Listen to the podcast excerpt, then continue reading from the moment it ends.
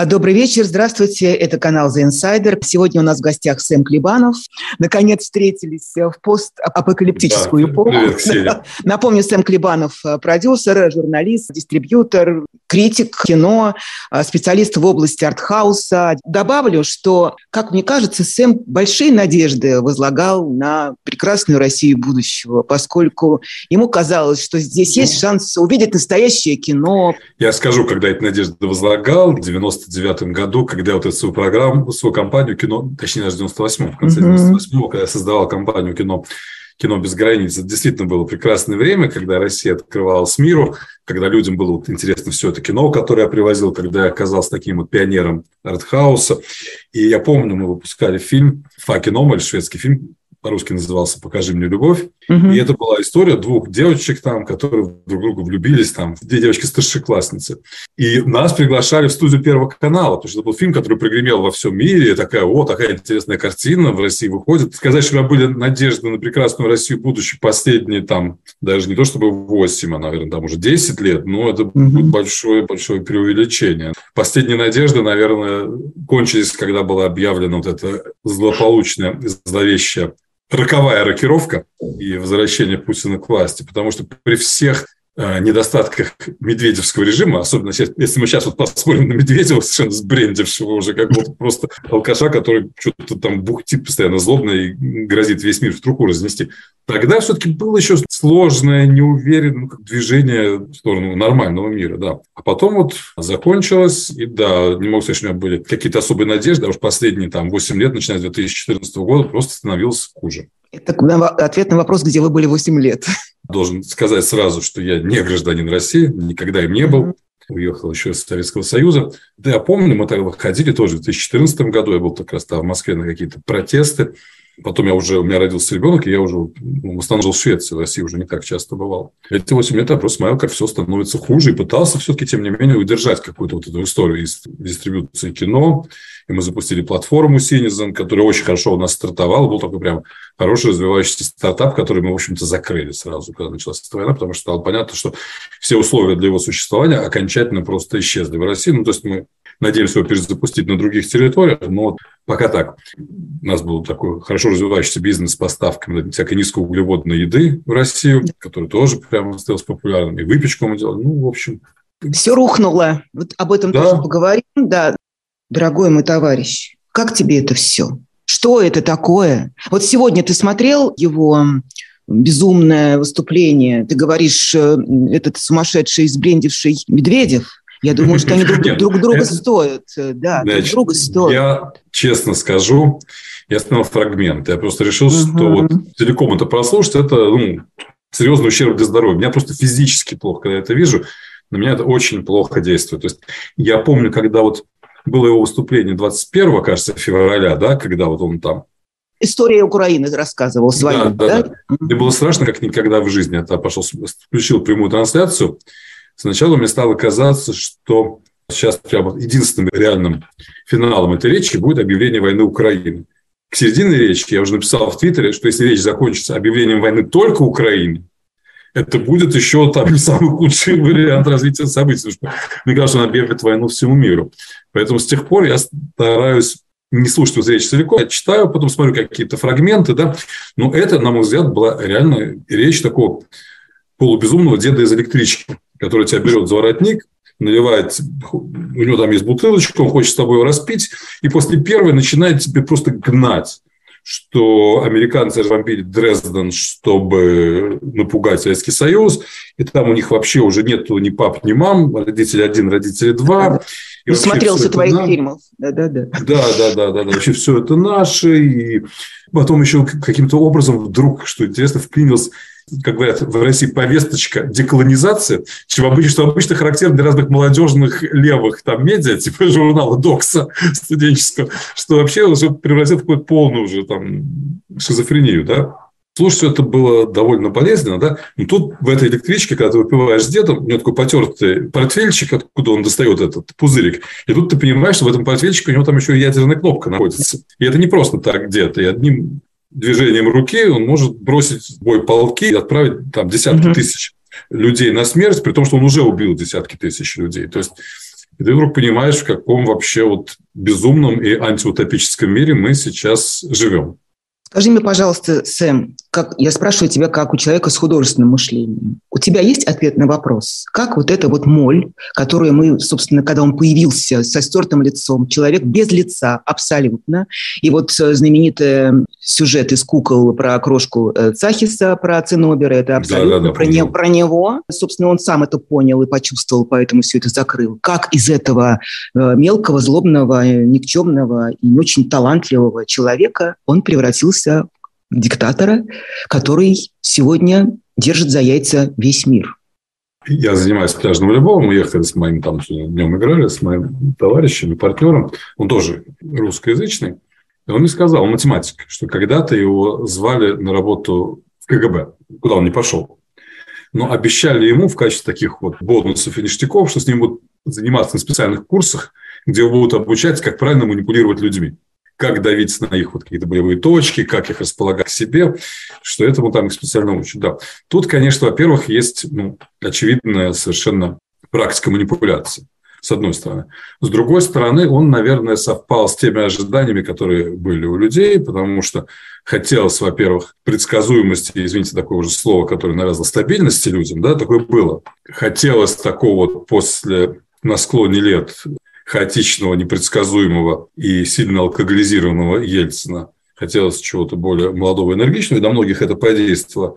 И почему-то, вот как это неудивительно, в России, несмотря на все эти вот годы вообще лишений, преследований, страданий, репрессий, не, не выработалась какая-то вот аллергия на спецслужбы, на КГБ. Наоборот, выработалось какое-то к нему такое, ну, практически вот такое рабское стремление. И вот как-то он попал в эти ожидания, и плюс действительно вытащил счастливую карту, тогда же была хорошая конъюнктура, нефть росла. Да. И действительно, вот нулевые годы, они были вот годами очень бурного развития. Я сам свой бизнес запустил как раз в 99 году. Хотя, стоит сказать, помнишь, был кризис 98 -го года, да? Угу. Только-только вот первый свой как раз фильм я выпускал на волне кризиса. Это вообще казалось безумие какое-то. Рушится. Но потом, вот 99-й год, до того, как пришел Путин, как-то сразу постепенно стал налаживаться. Вот говорят, там, 90-е годы это был хаос, кошмар, ужас, там, преступность и так далее.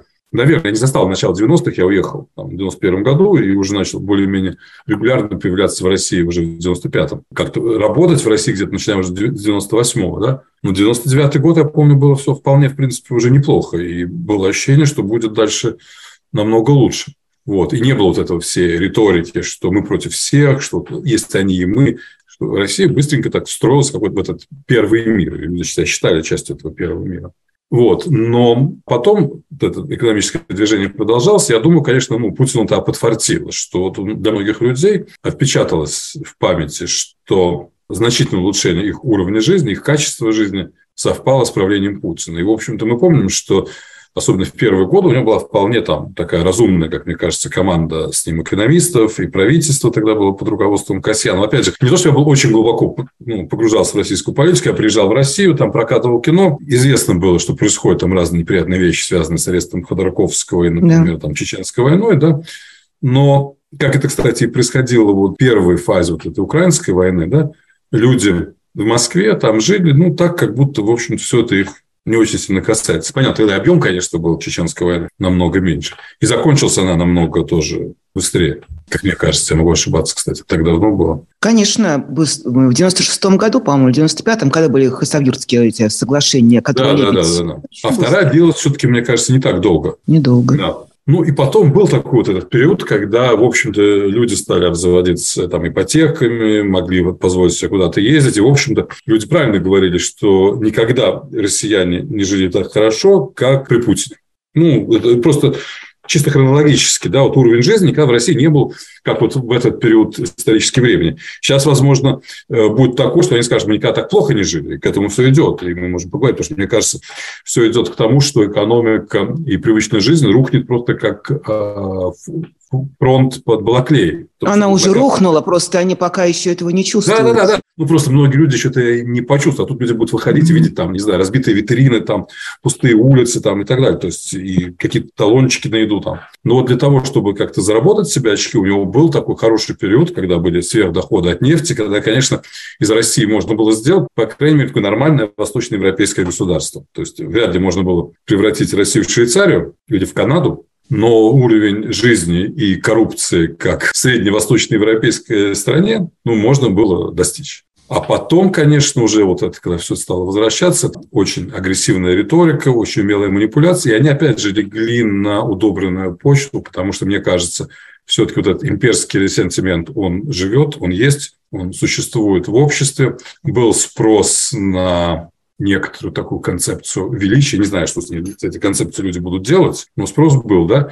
И вот уже если взять последний период скатывания в пропасть, особенно сейчас, ко всему этому добавилась очень такая агрессивная националистическая идеология о неком таком народе-победителе, который всегда прав, который всех побеждал, который победит еще раз, который может повторить принадлежность к этому великому народу, у которого нет в школах теплых туалетов, зато есть столько ракет, что можно разнести весь мир в труху, она, наверное, была востребована. Я помню, была передача по телевизору, там показывали ракеты железнодорожного базирования, какая была вот крутая история, что там были баллистические ракеты, которых можно было возить по железной дороге и самых неожиданных мест запускать там по США с ядерными боеголовками. А потом при развале Советского Союза не было денег, программу закрыли. И этот пожилой родственник говорит, ах, какая жалость, ну вот как же так можно было? Я говорю, ну послушайте, вот в вашем городке, где вы живете, все очень плохо с медициной. Не лучше было бы эти деньги потратить, ну, не на эту программу, чтобы поддерживать, а чтобы нормально была больница, нормальное оборудование, чтобы врачи там были хорошие. Он говорит, нет, лучше бы у нас были эти ракеты. Я тебе скажу, ты рассказываешь э, очень точно, но у тебя вот своя, своя оптика, да, э, по поводу этих так называемых, как называют, тучные годы двухтысячные, когда еще... Да, я же извне. Я тебе скажу другое. Все-таки давай не будем забывать, что это мое убеждение, что то, к чему мы сегодня пришли, к тому, что война стала э, национальной идеей, той самой скрепой, о которой так, которую так все долго искали, она оказалась вот на поверхности. Война – это наша национальная скрепа. И вот этот гибрид, тоже мое ощущение, что это не реванш совка, это скорее реванш тех, которые в 93 году хотели совершить фашистский переворот. Mm. Это скорее такой красно-коричневый а, гибрид совка с фашистами, понимаешь, с фашистской диктатурой. Это все упорная и последовательная работа по растлению населения путем обращения из телевизора. И это было да, все конечно. 20 с лишним лет с я первых сказал, его когда, шагов. Когда я говорил такие про более тучные годы бурного роста, они были в идеологическом плане все-таки намного тогда более вегетарианский. Я, конечно, имел в виду все-таки вот самое начало нулевых, там, условно говоря, с 2000 там, по 2005. Тогда даже Соловьев был не таким кровожадным, не таким людоедом. Да, да, да. После НТВ все кончилось. Да, я сам ходил к нему иногда там на передаче. Он меня звал в такой амплуа, такой голос разума, пропаганду нетрадиционных отношений. Я должен был прийти и объяснить в программе, почему это глупо, да, то есть как противовес. И он был таким скользким типом, который как бы и нашим, и вашим, все, он старался хоть как-то какой-то некий такой, некое подобие баланса соблюдать. Не было тогда еще Маргарита Симоньян, например, не было Скобеевой. Симоньян меня, кстати, звала на работу в свое время. Когда только создавали канал, мне пришло так приглашение. У него, у него Глуховский работал, э, Митя, между прочим, а, на Rush Today, нет, в меня, первые меня, годы. Нет, меня, мне прям предложили иметь свою большую такую авторскую программу с интервью, где я приглашаю гостей, mm-hmm. с ними в студии провожу интервью по-английски, как hard talk на, на BBC. Ну, я просто спросил, сказал, вы же не дадите мне приглашать тех гостей, которые я хочу, и задавать те вопросы, которые я хочу, вообще без ограничений. Нет, нет, но мы же там будем, конечно, вы же понимаете, государственное телевидение. Ну, вот, собственно говоря, обсуждать дальше ничего. Мои переговоры с ними закончились. Хочу сказать, что это все-таки двигалось по нарастающей. Где-то уже там после Мюнхенской речи Путина, после вторжения в Грузию, и случилось не, не 8 лет назад, да. Ведь я помню, опять же, в конце 90-х, в начале нулевых не было такого культа войны который вообще превратился в чисто такой некрофильский культ смерти. Он, помнишь, когда пришел после вот этой вот рокировки, когда он пришел с, уже обновленный, со слезой на глазах, что э, кричал, мы умрем, типа, под Москвой, там все уже было продумано, там о, этот культ смерти и культ жертвенности, он был уже прописан э, в этой стратегии, уж не знаю, кто его писал, но он лег на благодатную почву, ты посмотри, они этого хотят. Говорю я так, прости господи, я вижу, что они этого хотят. Я хочу заметить одну важную вещь, как с точки зрения кинематографа. Мы говорим о культе смерти, бессмертные полки, которые начинались, может быть, как такая достаточно трогательная местная инициатива, но потом они стали частью официального нарратива, вот ходить с портретами умерших, когда Путин говорил, ну, там, что там американцы воевали, сколько там у них погибло, несколько сот тысяч, а у нас 27 миллионов. То есть у нас только под Ржевом там погибло полтора миллиона. Вот это количество погибших, это как некоторая доблесть воспринималось.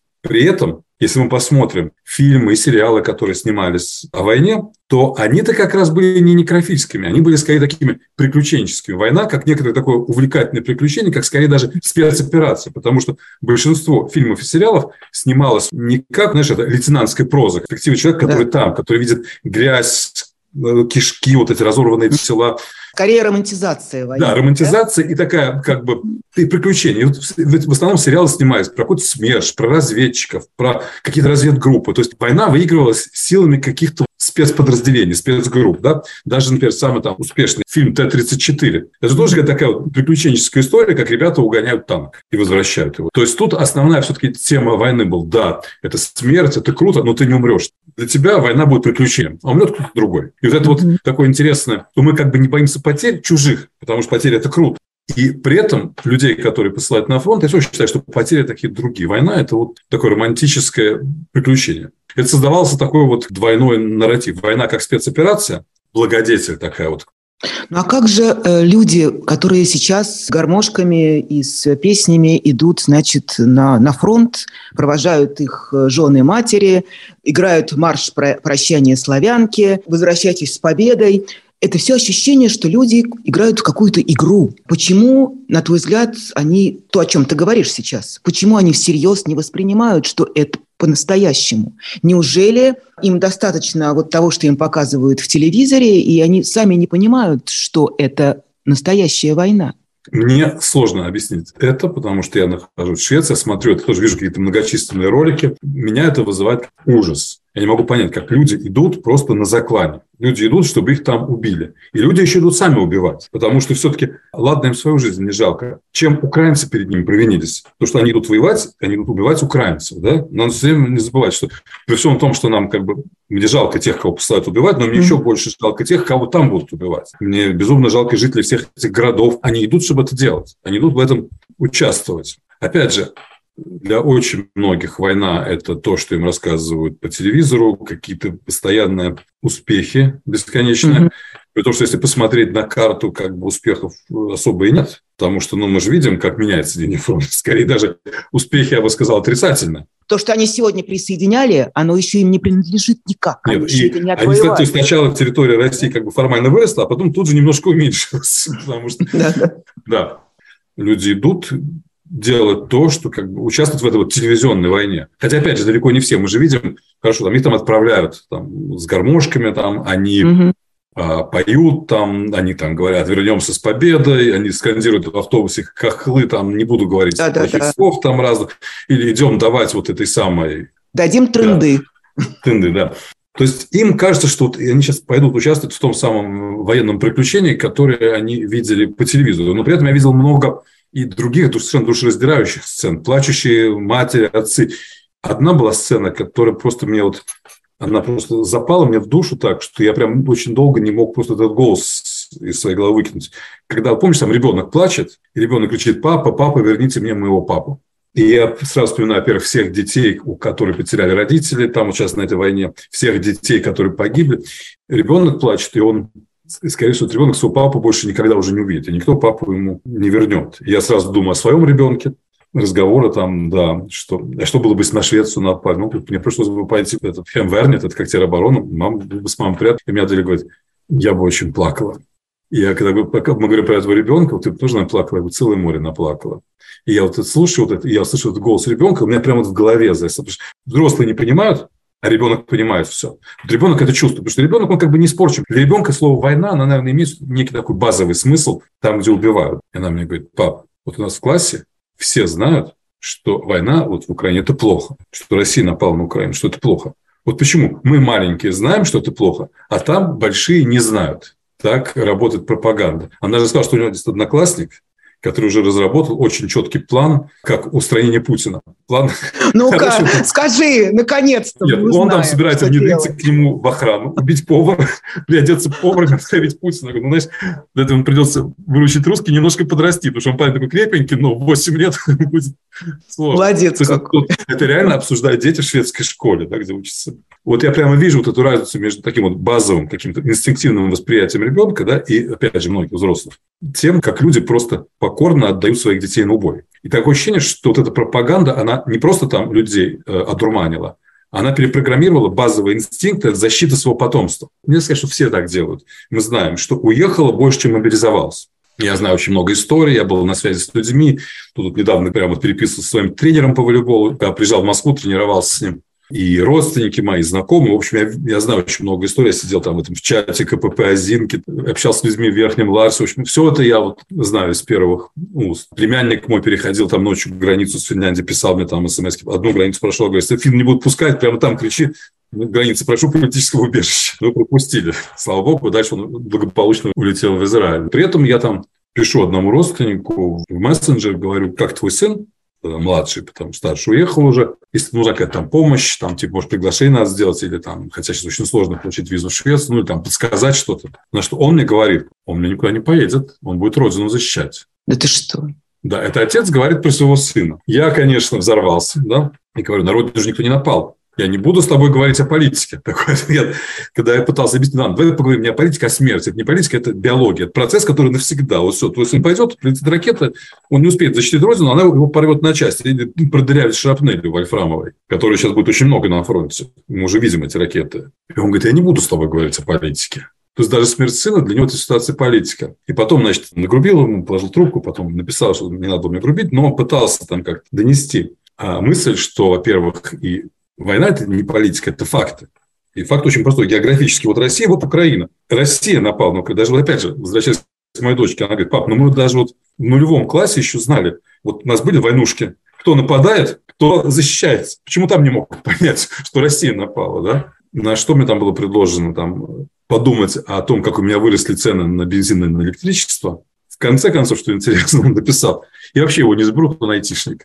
То есть вот эти разговоры там, родину будет защищать, а вообще-то он айтишник. Все равно вот ты рассказываешь, я, конечно же, вспоминаю фильм Андрея Лошака, наверняка ты его видел, «Разрыв связей». Там как раз про это, когда... Потому вот что тогда, вот... знаешь, постоянно шли вот эти сведения с фронта, да, да. да. Потому что, и, и ты понимаешь, что люди действительно, с одной стороны, одурманенные, а с другой стороны, они не поддаются никаким убеждениям, никакие аргументы на них не действуют.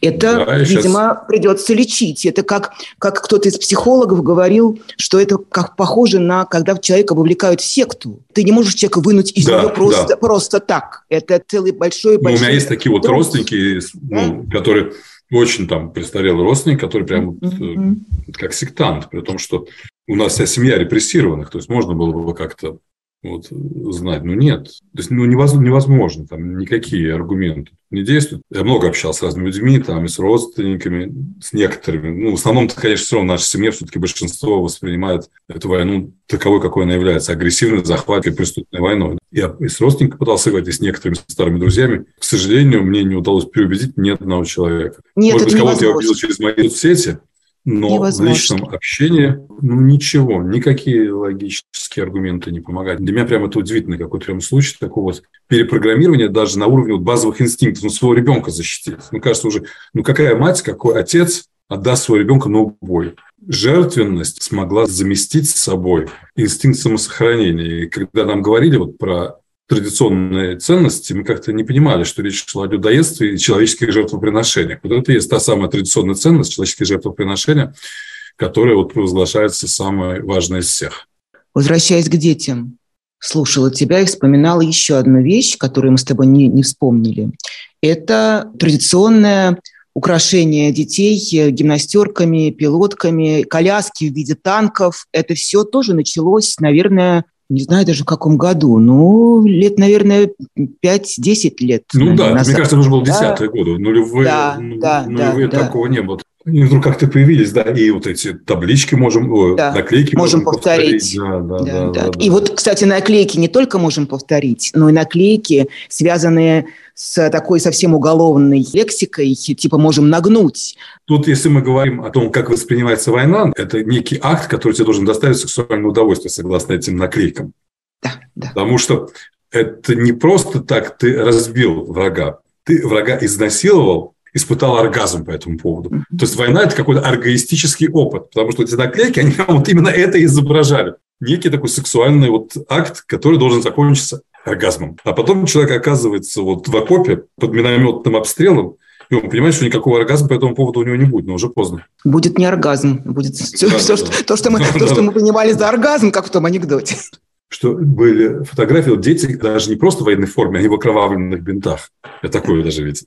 Это То есть... тоже, наверное, имеет значение. Это такое вот э, художественное оформление милитаризации да, то есть общества. Это, это готовность да? принести своих детей на, на алтарь, принести их в жертву. И вот это прямо действительно какое-то прям перепрограммирование базовых инстинктов. Вот это, конечно, удивительно, mm-hmm. причем массовый, массовый.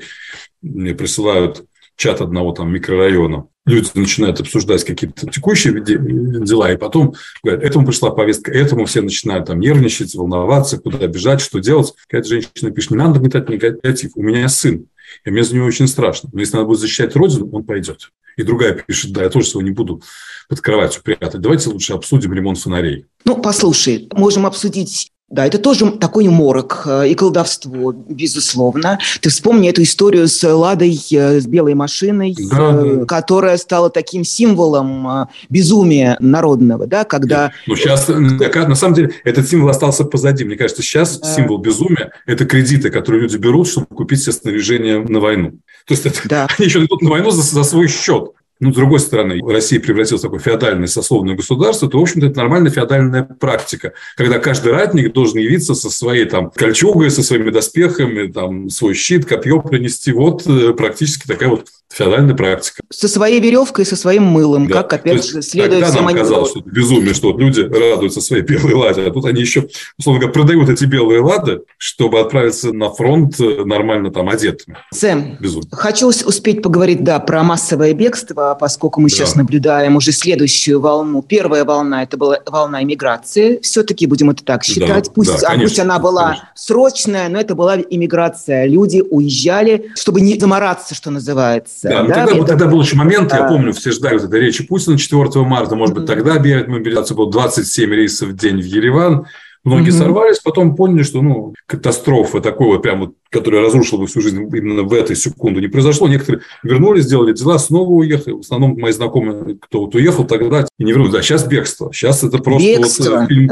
фильм «Бег», который mm-hmm. мы смотрели, когда вот белые офицеры на, на последнем да. там пароходе бежали из Крыма, да. То есть это прямо вот история, которая вот напоминает вот эти истории с сирийцами, с афганцами, со всеми, да. И мы видели вот эти очереди на казахской границе, они напоминали сцены, которые мы видели в 2015 году на границе, например, Венгрии. Мне эта история знакома. Потому что я сам прошел через такой вот... Конечно, это нет, это, тогда это было не бегство, когда я уезжал из Советского Союза, да. Ну, тоже была довольно отчаянная история, потому что мы поехали с друзьями, не имея ни копейки денег. Это да? какой год, скажи? 90, какой год? 91 это было вот еще между путчем первым, да, и коллапсом Советского Союза. Формально мы уезжали mm-hmm. еще из Советского Союза. Мы уехали, как сейчас помню, 1 сентября. Мы выезжали из Москвы и шли там школь... девочки, школьницы в бантах. Да, я сейчас эту историю очень так в нее глубоко погрузился, потому что я там, ну, так получилось, что я собирал информацию для каких-то знакомых, там помогал что-то организовать, какую-то логистику, там искал там людям машину, как можно доехать до границы, в общем-то, выяснял, где можно сесть, и был на связи со знакомыми, которые в этих очередях. Это, конечно, очень тяжелая история, она просто физически тяжелая, потому что вот мне там тренер мой писал, что он просто там их на машине довезли до конца очереди, дальше они шли пешком через Верхний Ларс, он просто спал стоя, потому что другие там люди на машине там сутки стояли в Озинках на казахской границе, да, кто-то там замерз и вернулся и хочет ехать еще. Это все тяжело, но это все лучше, чем умереть. Я говорю сейчас именно о тех, кто находится в зоне вот риска быть призванным, да, то есть, если вас уже призвали, если вам не удалось уклониться от повестки, все знают уже, надеюсь, наш, я давайте повторю еще раз, не, не надо трогать руками. Повестку, да, не трогайте, да. да. Это как представьте, что повестка пропитана новичком. В принципе, эффект, если возьмете его в руки, будет примерно такой же, да, вы просто умрете.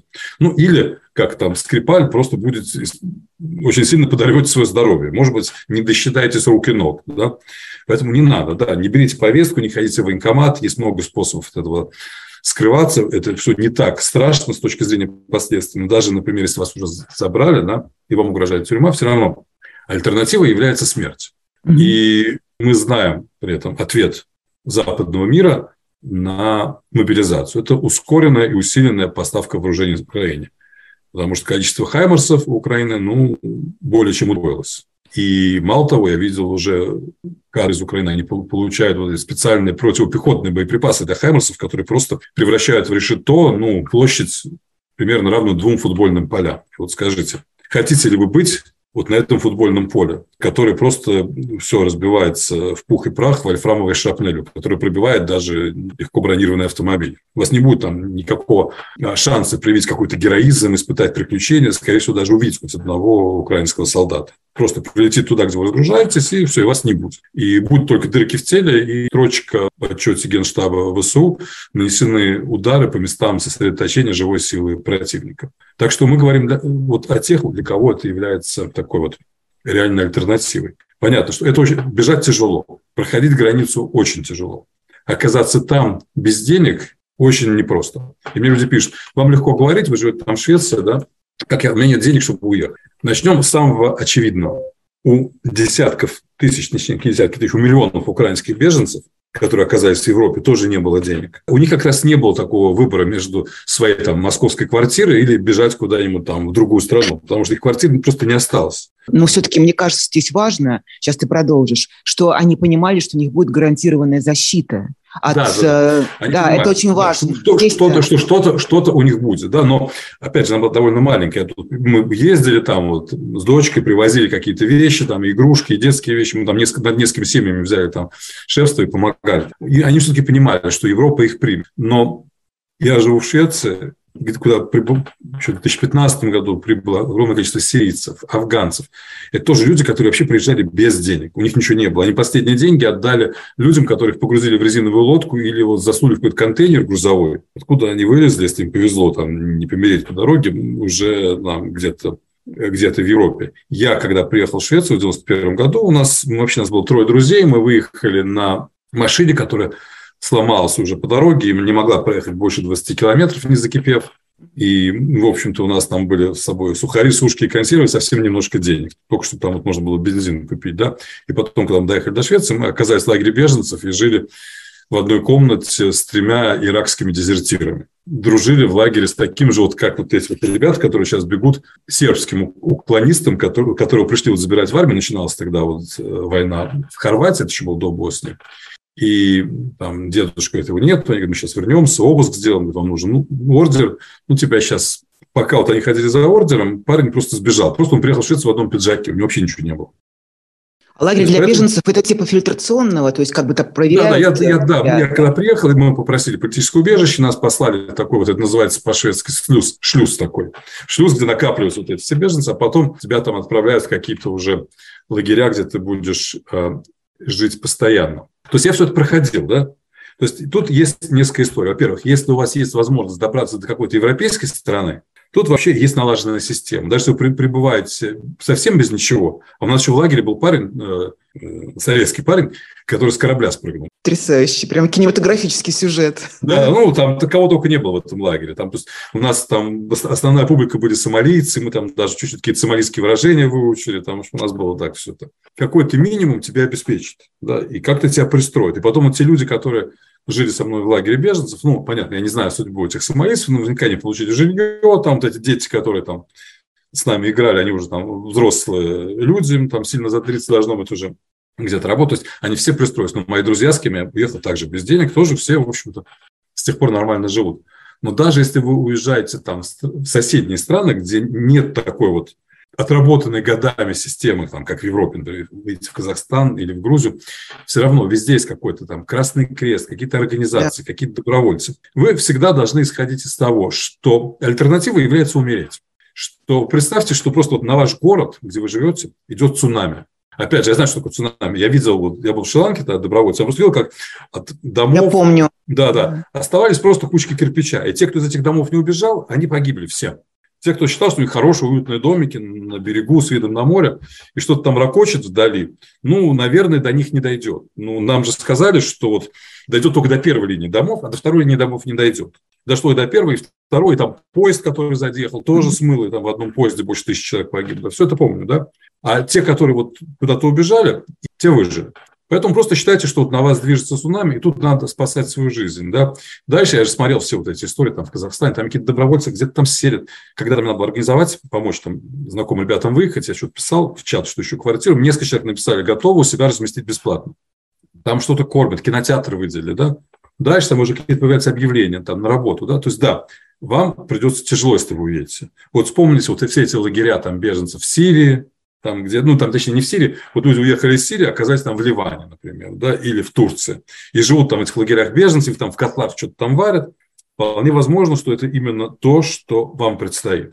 Вот если вы, ну, если вы, условно говоря, в тот же Казахстан, там, я не знаю, и вам не, не на что будет снять квартиру, вам никто не сможет передать деньги, да, но опять же, это лучше, чем умереть. И это временное явление. Такие временные сложности, потому что я уверен, что, во-первых, в Казахстане все-таки они понимают, что к ним при, прибыло много народу, то оставить людей умирать там на улице голодной смертью они не могут. Ну, это ну, не так, гуманно. Так, это и бы... Такаев об этом сказал, что никого да. не, вы, не, не выгонят и да, всем да. дадут возможность да. Э, и есть э, самоорганизация людей на местах, и там уже появились какие-то объявления в чатах, где можно, можно подработать на стройке и так далее. Опять же, если вы сидели в каком-то хорошем офисе там, в Москве, да, ездили на хорошей машине, для, для людей более привычно, что жители среднеазиатских республик там приезжают э, в Россию там поработать на строй, как мы пойдем работать на строй. Да, да, да. Ну, считается, это вот такой вот способ сохранить жизнь и наработать, заработать на хлеб. И опять же, я говорю не свысока, что я вот такой сижу тут, а, ну, он там швед сидит там у себя дома в Швеции, говорит, там иди работать на стройке. Я в свое время через все это проходил. Я жил в лагере беженцев, я подрабатывал где только мог, я красил дома, я убирался у людей в виллах, получал за это там 50 крон в час, я был бэйбиситером, я перевозил мебель, то есть я хватался вообще за любую подработку. Потом, немножко накопив денег, купил компьютер, стал там уже что-то программировать или давать уроки программирования. Я в свое время там по Европе путешествовал тоже в 90-м году, когда вообще это было нереально автостопом, вообще без денег. И что-то там продавал какие-то октябрятские звездочки. Это тяжелое испытание. Но это тяжелая жизнь. Тут ключевым словом является жизнь лучше тяжелая жизнь, чем легкая смерть. Вот э, для меня это так. Мой вопрос к тебе такой. То, что касается украинских беженцев, э, беженцев из Сирии, из Афганистана, здесь как бы есть консолидированное понимание Европы и мира, как относиться к этим людям. К русским беженцам на сегодняшний день и к русской миграции вот этой волны военной такого не выработано общего отношения. Очень все да. по-разному. Кто-то принимает, кто-то дает гуманитарные визы так же, так же, как и украинским беженцам, а кто-то наоборот открыто заявляет, что нет, закрываем и не будет. Как э, все-таки здесь найти какое-то общее понимание, как относиться к этим людям? Это возможно ли или нет? Общее понимание нет, никогда не будет никакого общего понимания, потому что разные страны имеют э, разную предысторию общения Э, с Россией, с Советским Союзом, с Российской империей. Страны находятся в разных таких геополитических условиях и имеют, можно сказать, разные счеты с россиянами. Да? Угу.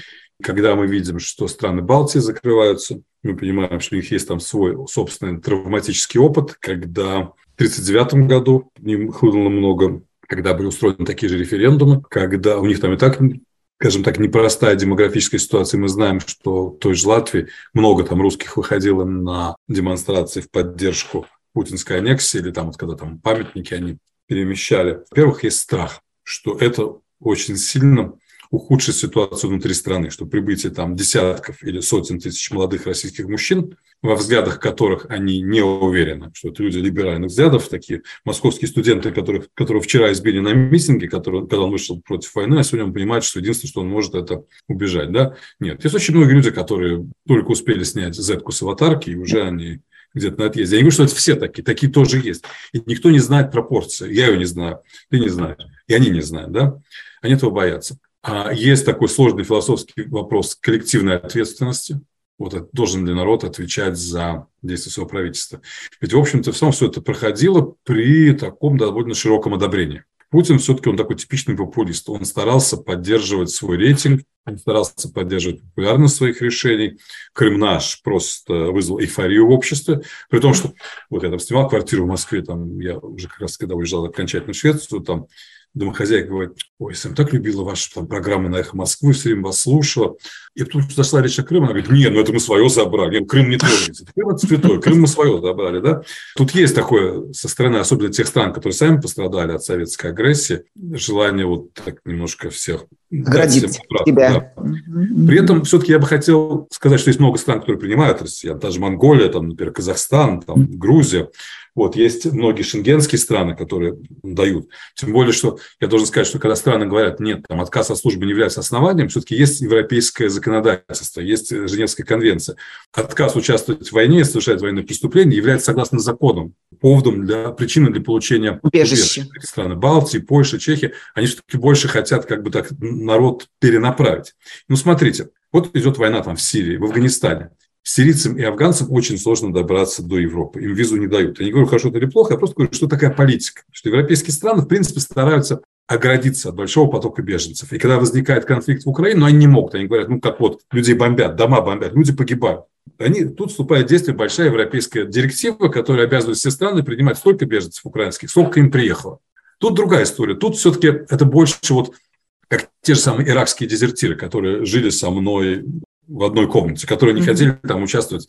Ну, они тогда прошли иракскую, иранскую войну, потом бурю в пустыне такие были, закаленные ребята. Тут как бы россияне должны понять, что они идут по той же категории, что сирийцы, афганцы, сомалийцы, то есть беженцы, которые сбежали из страны, где там у них есть какие-то проблемы, это надо рассматривать, страны от этого закрываются, при этом люди возмущаются, вот, это, Европа нас не пускает, они хотят, чтобы мы тут все умерли, воевали за Путина. Смотрите, у вас действительно нет возможности уехать туда, куда вам, может быть, больше всего хочется. Но границы не закрыты.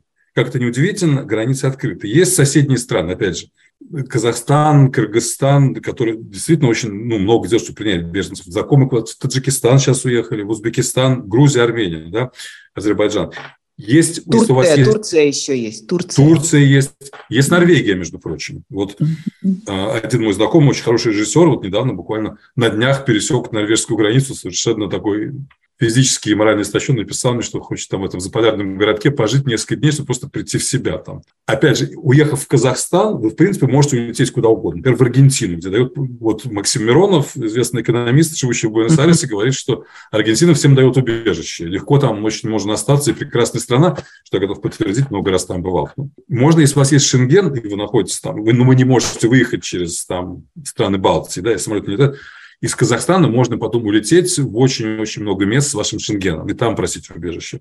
Тут есть, конечно, такой момент, что надо знать нашим слушателям, которые хотят где-то просить убежище, что есть правила первой страны. То есть, я знаю, То есть куда, куда приехал, там и да. оставайся. Очень хорошая семья, очень известная, не буду называть имя, очень известный российский музыкант. Я его встречал из Гетеборги, мы с ним немножко были знакомы еще по Москве. Они через Эстонию приехали в Швецию, просили убежище, их выслали из Швеции, но не в Россию, а в Эстонию, потому что есть Дублинская, по-моему, конвенция, что надо искать убежище в первой безопасной стране. Казахстан до недавнего времени говорил, что не будут давать убежище уклонистам, и это было. Туда приехали, дальше полетели куда угодно. Замечательно. А, как ну, сейчас... постой, ты скажи про Швецию, ты скажи, людей же интересует. Нет, Швеция, пожалуйста, если вы приедете в Швецию, Простите, идите в полицию, ближайшему полицейскому, говорите, хочу получить политическое убежище. Да?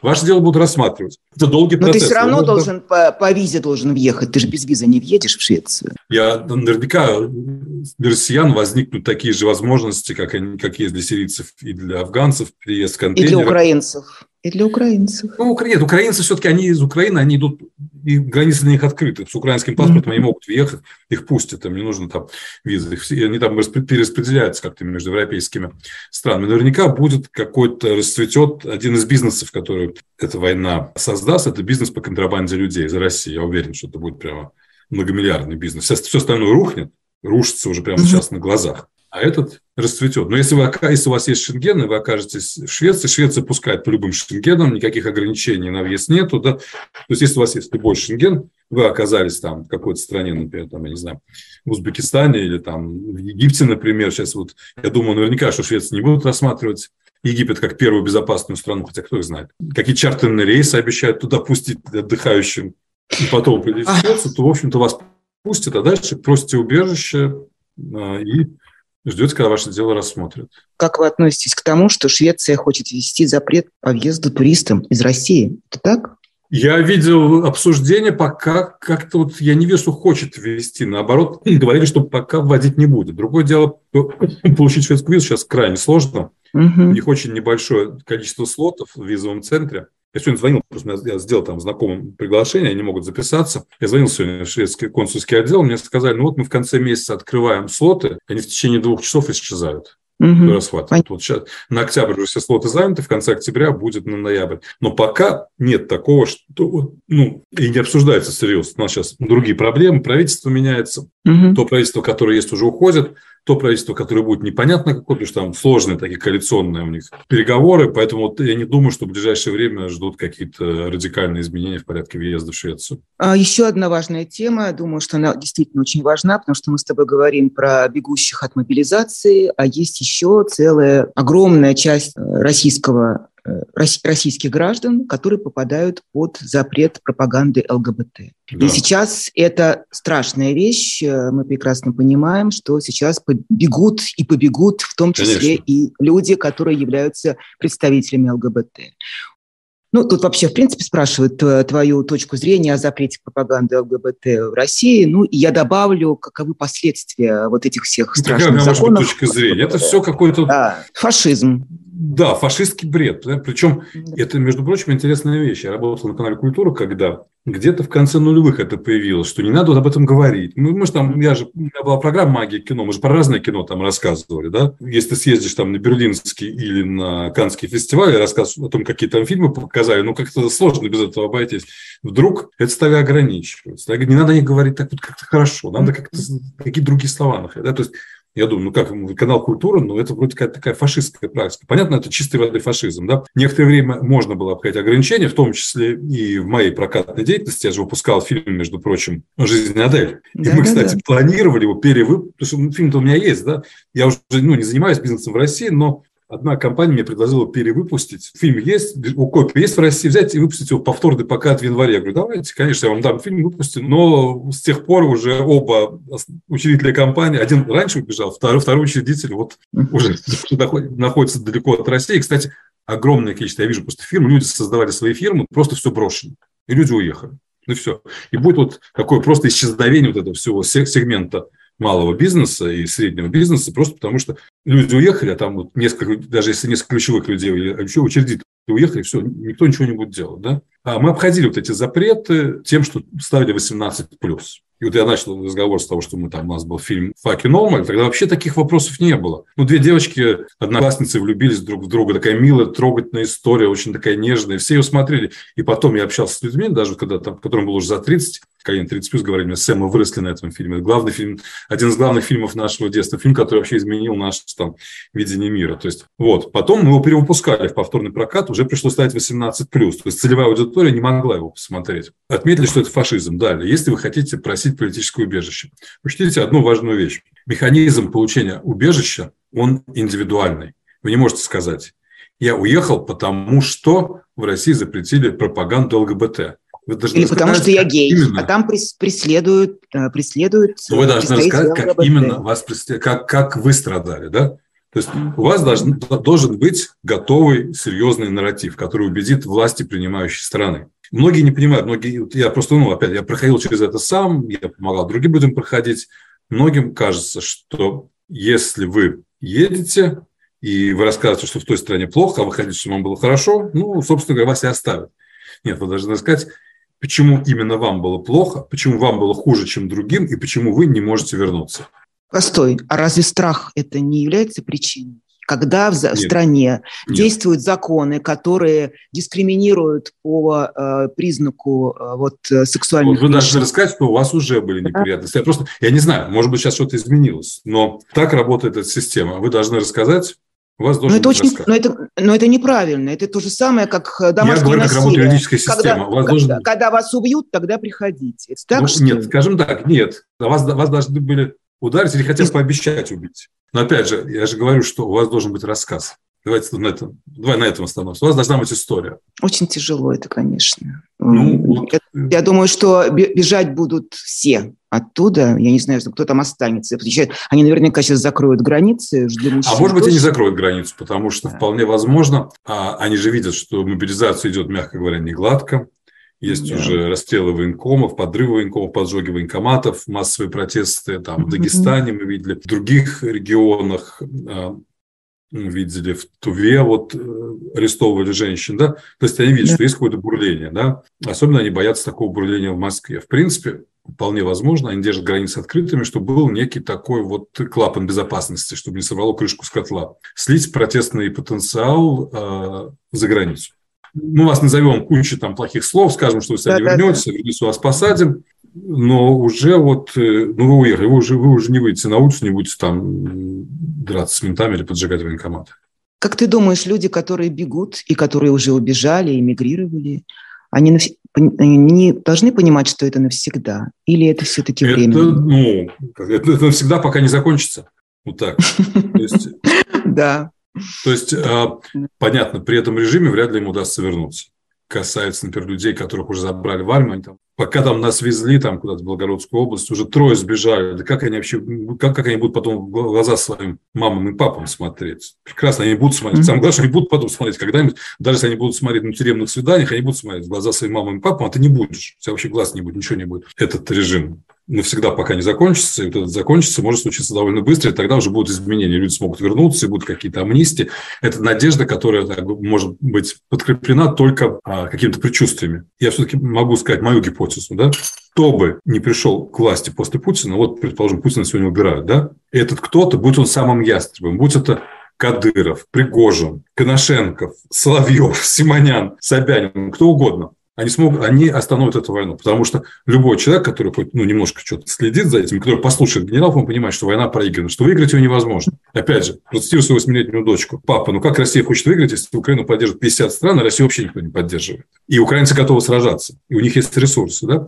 И они свалят все на Путина, и они придумывают, какой... Дон скажет, ну, Дон, повоевали, Дон, ну, надо взять бессрочный отпуск, Дон. Мы шайтанов проучили, Дон. Пусть только на Москву, Дон, попробуют сунуться, Дон. Мы их еще раз проучим, Дон. И придумают что-то, и скажут. Там Собянин скажет, что для удобства военнослужащих выводят в новые казармы, где есть прекрасный доступ для инвалидов, потому что среди них много очень инвалидов, а инвалидам тяжело воевать. Что-нибудь придумают. И Пригожин что-нибудь, да, даже вот Пригожин что-нибудь скажет. Опять, это мое, мое предположение. Просто это не будет, если там, условно говоря, будет Пригожин или Кадыров, это не будет прекрасной России будущего. Это будет жестокая жестокая фашистская диктатура, да, и, возможно, люди не смогут вернуться туда, да, но опять, она может, она может быть очень нестабильной, рухнет еще через год, да, но они, скорее всего, закончат эту войну, потому что просто вести ее с непонятными целями, и с явной перспективой полного и тотального разгрома, ну просто в чем смысл, для чего, ради чего?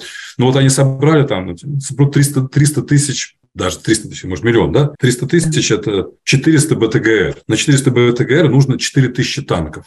Где они возьмут 4 тысячи танков? У них вот даже они будут снимать даже вот старые советские запасы. Там считается, что более-менее по оценкам можно еще где-то 2 тысячи танков в строй поставить. Старых уже будут еле работать, без защиты, там, 50-х, 60-х годов. Дальше что? И эти тоже танки закончатся, если их там по 15 в день выбивают. Но они закончатся там еще через там, 4 месяца, эти танки куда вот, ресурсы просто ну, не бесконечны. Артиллерийские стволы разорвут, их нечем заменять. Они там делают танки, они делают танк, они если очень напрягутся, они сделают танков столько, сколько украинская армия уничтожает за две недели. Они сделают их за год.